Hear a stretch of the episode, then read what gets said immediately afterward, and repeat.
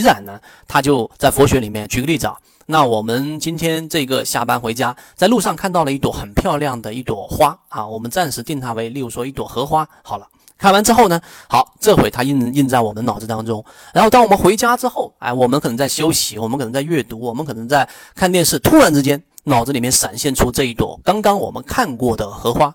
说明什么？这就是佛学里面所说的习染。它突然之间，它在你脑中啊，其实在你心中是没有消失掉的。所有你的痕迹、经验，所有你添加在自己的系统当中的东西，它总是会时不时的涌现出来。那我们大部分的人啊，在做决断、去做行为的时候啊，为什么说人很多时候是可以被预判或者说预知的？是因为我们很多时候是来自于我们的习惯，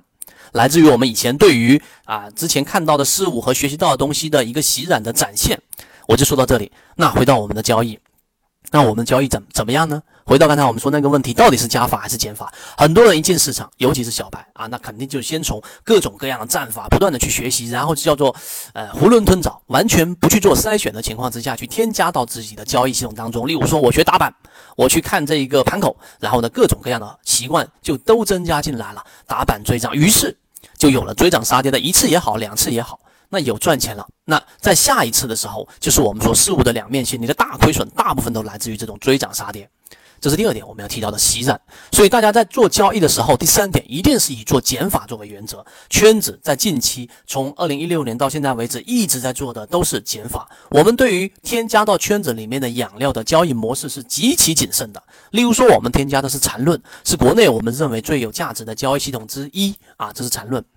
因为它比较系统，并且它比较客观，它不是这一种我们说上帝式思维。那第二个，我们添加到了价值分析系统；第三个，添加了游资思维。那靠近起爆点，当然我们不在这里罗列，但我们添加的系统是极其有限的。当你明白到这一点之后，你就会去知道啊，即使你在圈子之外去学习别的东西的时候，你一定要谨慎，因为它不像。你吃错了什么东西？哎呀，这个消化系统可以帮你排掉。那洗染，只要你增加进去的时候，如果你没有有意的去克制或者压抑，它不可能完全消失的。然后它又会涌现出来。等到某一次你看到这个理性操作了的时候啊，你操作了几次几笔理性操作之后，某一次某一个随机看到的标的，你联想到你看到了某一个新闻，然后你想到啊，我学到一个一个战法，只要它是符合什么形态，我就立即买入。你的理性就完全被感性所压制了，你的喜染就完全涌上你的心头。那这个时候，你的交易就是我们说的冲动交易、感性交易。这个时候，你就被你心中那一个完全感性的这一座这个大象，然后呢牵引着怪兽，牵引着，然后你就下单了，